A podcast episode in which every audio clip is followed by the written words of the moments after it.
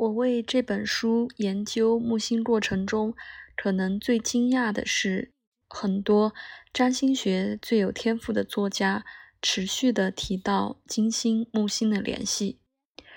虽然我没有有意识地注意到它们的显著性，除了涉及金星和木星古老的联系是作为两个吉星，传统上使得人生和成功的道路顺利。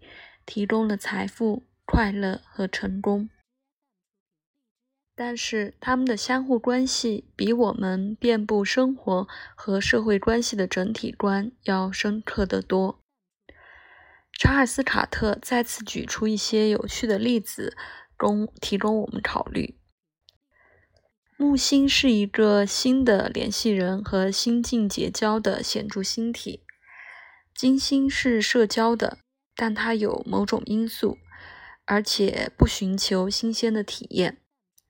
这是木星的领域，一般都能找到。如果身体强大，天然的和其他人就有很快乐和丰富的关联，尽管有益的东西较少。朱比特神没有把他自己拴住，通过不断的调动他的友谊和兴趣。兰蒂斯奈特格林在《占星师手册》中也研究了木星和爱及浪漫的关联。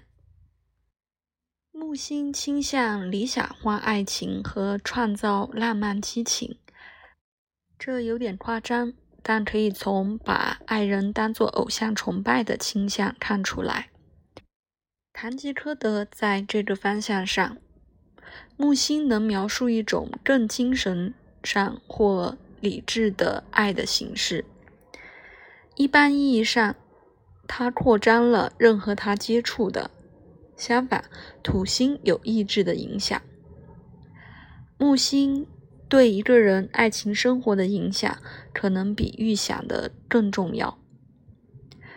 可能有兴奋和冒险的感觉和这个星体相关。特别是在青春期期间，十四到二十一岁，木星通过黄道的行运和本命木星形成的相位，对一个人的爱情生活有重大影响。同样的，格林说，木星的美会使金星的美放大或增强好多倍，而且木星总是给出一些东西，延伸他自己。金星则另一方面是更有吸引力的，对于他自己，对于他自己来说。